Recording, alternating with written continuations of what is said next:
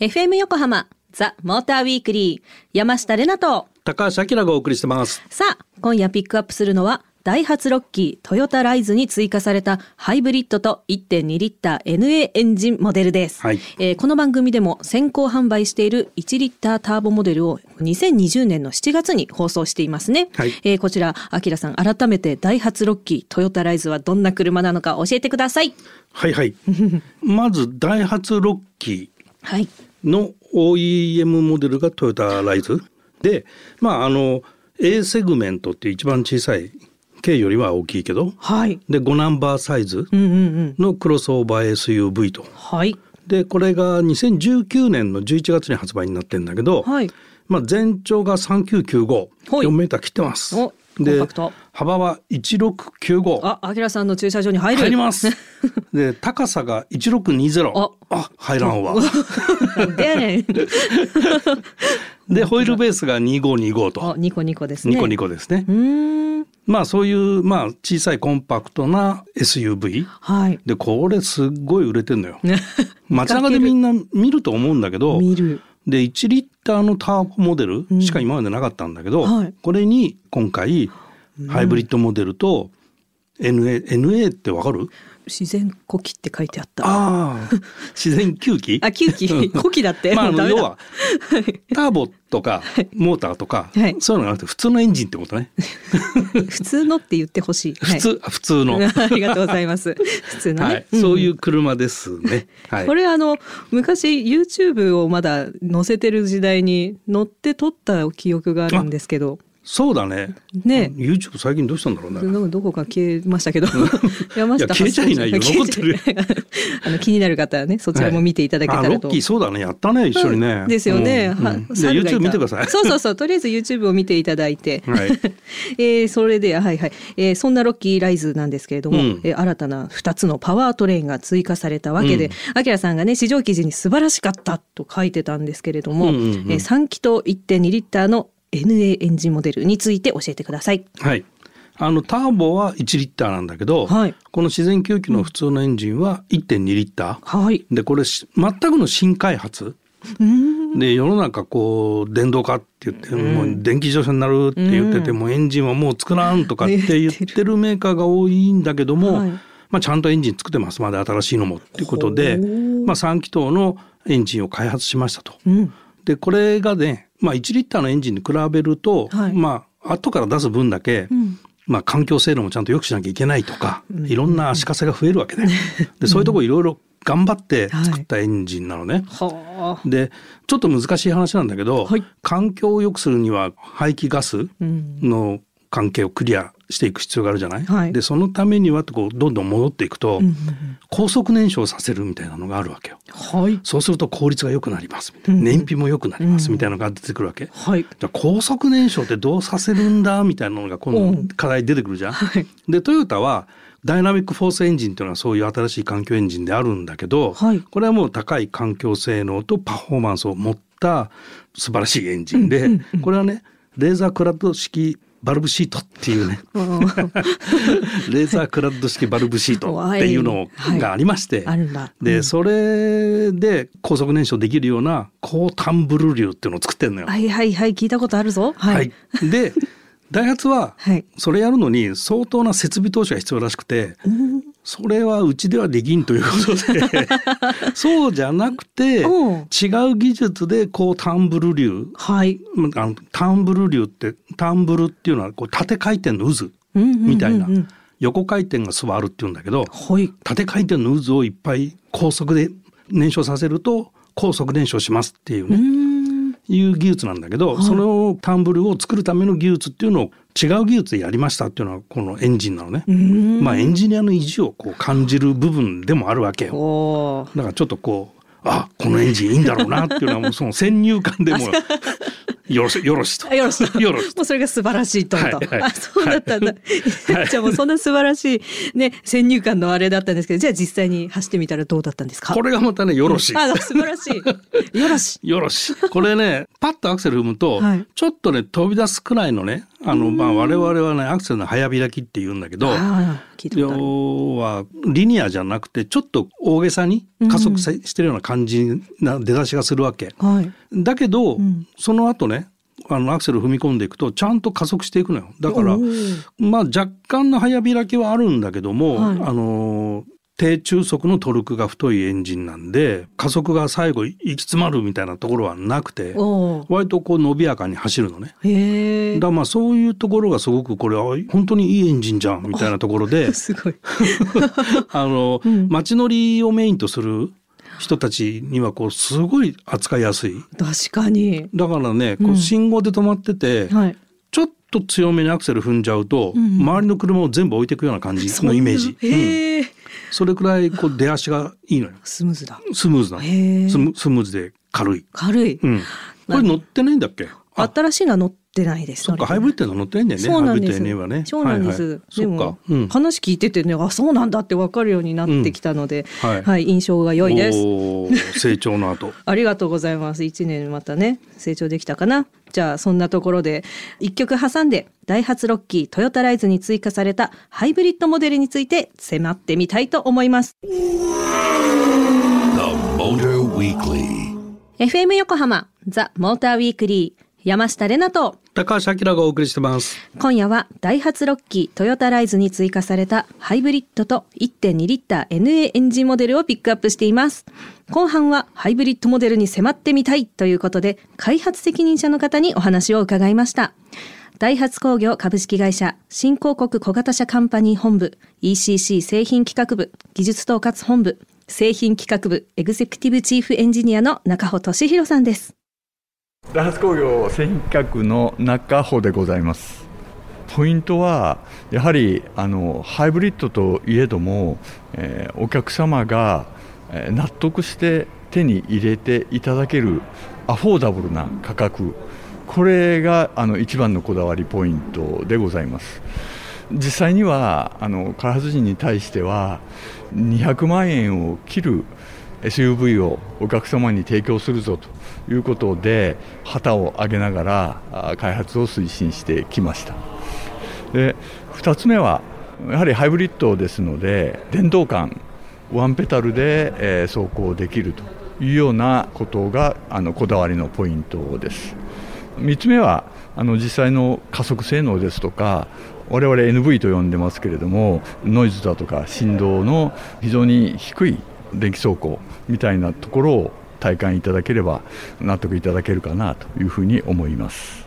まずは若々しくあのキビキビ走る、まあ、そういう車の大きなコンセプトもございますので20代から30代のいわゆる若い方にぜひ乗っていただきたいな。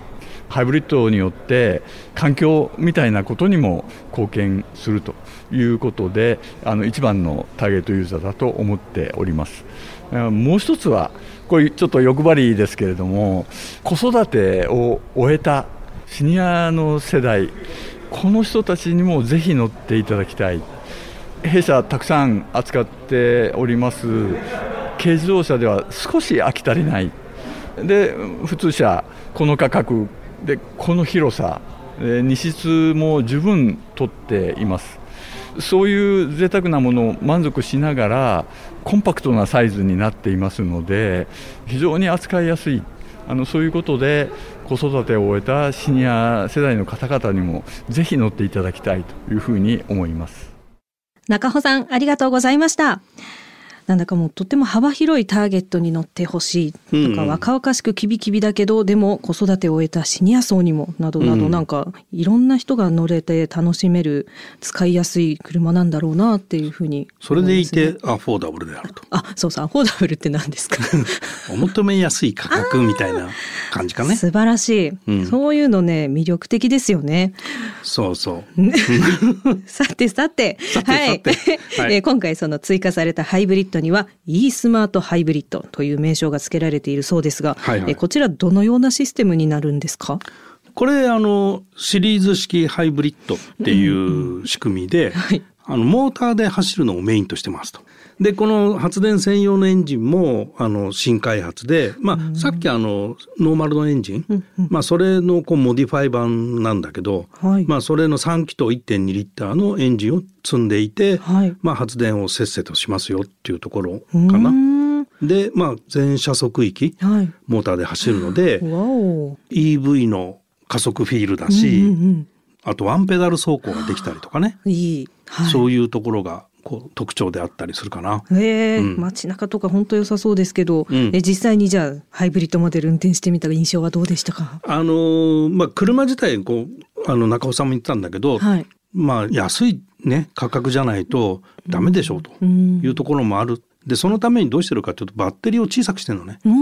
でバッテリー容量を減らして価格も抑えるっていうことをするんだけど、はい。バッテリーの容量が少ないから、まあ、すぐ電結しちゃうわけだよね。うんうんだからエンジンではいはい常に充電するっていうね、うーん。いうところがあるんで割とエンジンはね、うん。よくかかってます。うん。バッテリーが小さくて常にエンジンがかかるってことを考えると、うん。まあそこは普通に走ってた方が違和感がないのかなっていう。うん。うん。確かに。ね、はい。でまあそういう方法を取ったのかなっていう印象があるかな。はい。でまあバッテリーが十分に充電されると走っていても止まるわけよ。でモーターだけで走るんだけどさすがにねその瞬間ものすごい静かなの。で滑らかに走るのよ。いやー。だからそれはねおお EV な感じがあるなっていうのは そういうところでも感じたりはするけどね。えー、なんかそういうのいいな高級感って思っちゃうそういうまあね。滑らかさ、うん。えー。じゃあじゃあそんななんか素晴らしき e スマートハイブリッドなんですけど、うん。まあ別の車種とかにも展開されていくんですかねそうね。まあコンパクト設計されてるんで、はい。でまああとこのシリーズ式も含めて制御技術っていうのがこう確立されてきてるから、うん。まあいろんな車種に展開できるかなっていうのがあって、はい。まあ、特にダイハツだと軽自動車うん。がやっぱ注目されてるじゃん。はい。だから軽には積むでしょうと。でまあ年明け早々にもねあの日産のデイズルークスとか三菱の EK ワゴンとかが、はい。あの電動化されるっていうふうに言われてるからまあそんな遠い話じゃなくて、割と近い将来、はい。軽自動車も電動化されるんだろうなっていうのもあるかな。なんと。うん、そうなの。で、このロッキーライズって1リッターのターボもあって、はい。ハイブリッドもあってノーマルエンジンもあって、うんうん。でノーマルエンジンはこれ166万7千円なのよ。おおもう軽自動車みたいな価そうなんだ。格で買えるの。だから affordable だって言ってるんだけど、はい。はいその自然吸気エンジンで一番高くても205万8千円。おおいいっしょ？抑えてますね。でこのはあの今言ってたハイブリッドは、うん。ハイブリッドでも211万6千なのよ。ビビビったるしか上がらないですね。でハイブリッドのトップグレードでも234万7千かな。へえでこう元気に走りたい人は今までのその1リッターターボ、はい。でこれがまあ194万4千円。おおで一番高いやつが231万8200円で、うんうんうん。まあ、これは4駆なのね。で、はい。ハイブリッドと自然吸気のやつは FF なんだけど、うんうんうんまあ、そういう住み分けがだから街乗り俺街乗りしかしないなとか、うんうんうんあとやっぱ先進性が欲しいなとかさ、こう人によって好みが違うじゃん、はいでそういう人たちの選択肢が増えてるっていうところで、まあ軽自動車も今度電動化されるのも含めてね、うんうん選択肢がすごくこうダイハツの中で増えてるなっていう印象の車でしたね。素晴らしいですね。うんえーそれでは恒例のレナの勝手なイメージを言わせていただきます。今回ピックアップしたダイハツロッキートヨタライズ。えっ、と、まずね、ロッキーの方です。うん。えーロッキー、超マイペース、何でも一人で行動するのが好き、一匹狼な人が乗っていそう。そしてトヨタライズの方、うん。えー右後ろポッケにお財布。左前ポッケにキーケース、うん。右前はスマホ。定位置にしまわないと出かけられない人が乗っていそう、なんだそれ。The Motor Weekly. FM 横浜ザ・モーターウィークリー山下れなと。高橋明がお送りしてます。さあここからはリスナーの皆さんからいただいたメッセージを紹介していきますえーラジオネームドムドムさん。はいあきらさん、レナさんこんばんは。こんばんはあきらさんのツイッター見てますという題名でいただいてるんですけど。あ俺のツイッター そうそう。はいえーあきらさんのツイートで気になるものを見つけました。はえー箱根御殿場は年に何回行くのか、いよいよ今年ラストというツイートです。あ、はい。一体何回行ったんですか？あと箱根をドライブする際のおすすめのコースを教えていただけたら嬉しいですそんなことでした何回行ったか 数えたことないけど、はいまあ平均して月3回4回は行くんじゃないかな。いやー 行ってますねうんまあ全く行かない月っていうのがあるかな。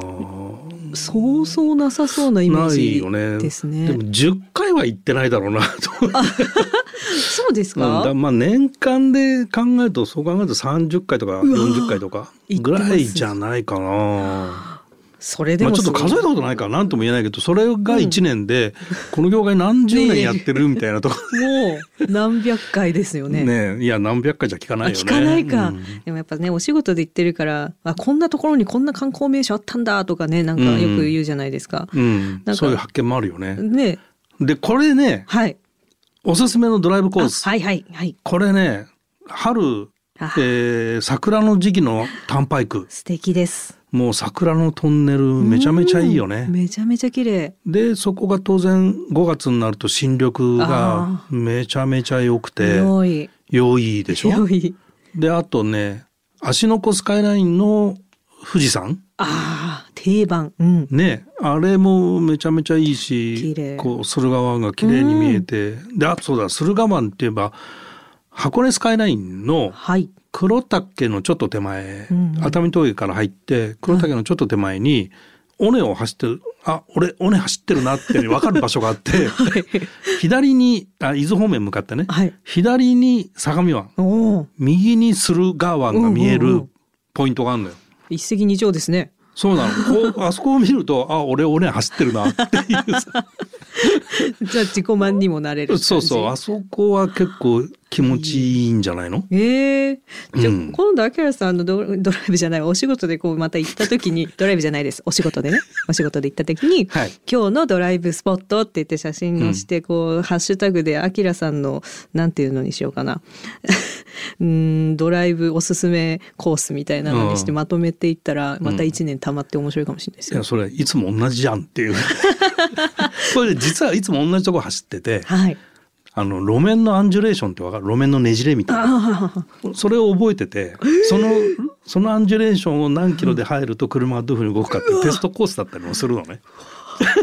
オタクオタクだからね、はいい、ろんなとこ走ってるようで実は同じとこ走ってんだよ。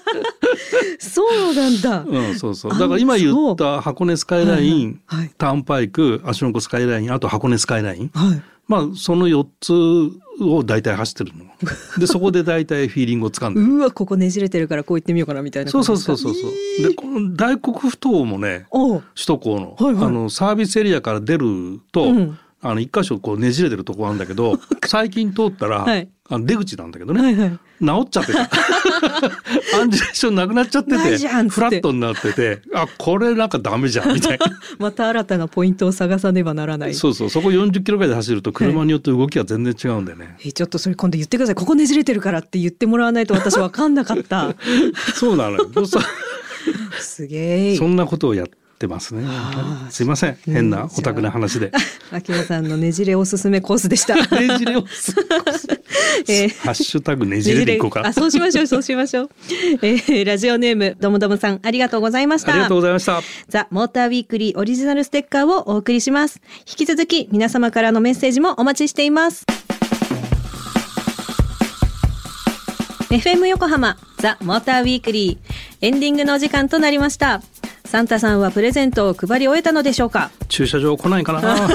来てるといいな明日の朝キラッキラで はい、えー今年最後の放送はダイハツロッキートヨタライズに追加されたハイブリッドと1.2リッター NA エンジンモデルをピックアップしてたくさんお届けしてまいりましたはい。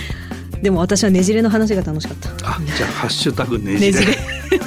あきらさんの言うねじれポイントをあの走行中に教わってくるので 山下が頑張って写真撮ります。皆さんねじれここっていう。年内もう試乗しないかなあそっか。じゃあ来年のお楽しみにということで、はい。えー皆さんお楽しみに、えー番組ではリスナーの皆さんからのメッセージを随時募集しているのですがお来週年明け1月1日の放送は新春お年玉スペシャルと題してメッセージを採用させていただいた方にドドンとドドドンとプレゼントをご用意しています。ザ・モーターウィークリーオリジナルステッカーはもちろんさらにさまざまなノベルティグッズもプレゼント。メッセージのテーマは2022年チャレンジします。チャレンジ。チャレンジ、うん。例えば今年は限定解除してマニュアル車を運転したいなど車に関することはもちろん温泉ソムリエの資格を取る。あれアキラさん、えー、ビッタビタにゴン攻めしたい。何？何？これ。などなど。皆さんがチャレンジしたいことなら何でも OK です宛先は tm アットマーク fm 横浜 .jp tm アットマーク fm 横浜 .jp にどしどしメッセージを送ってください。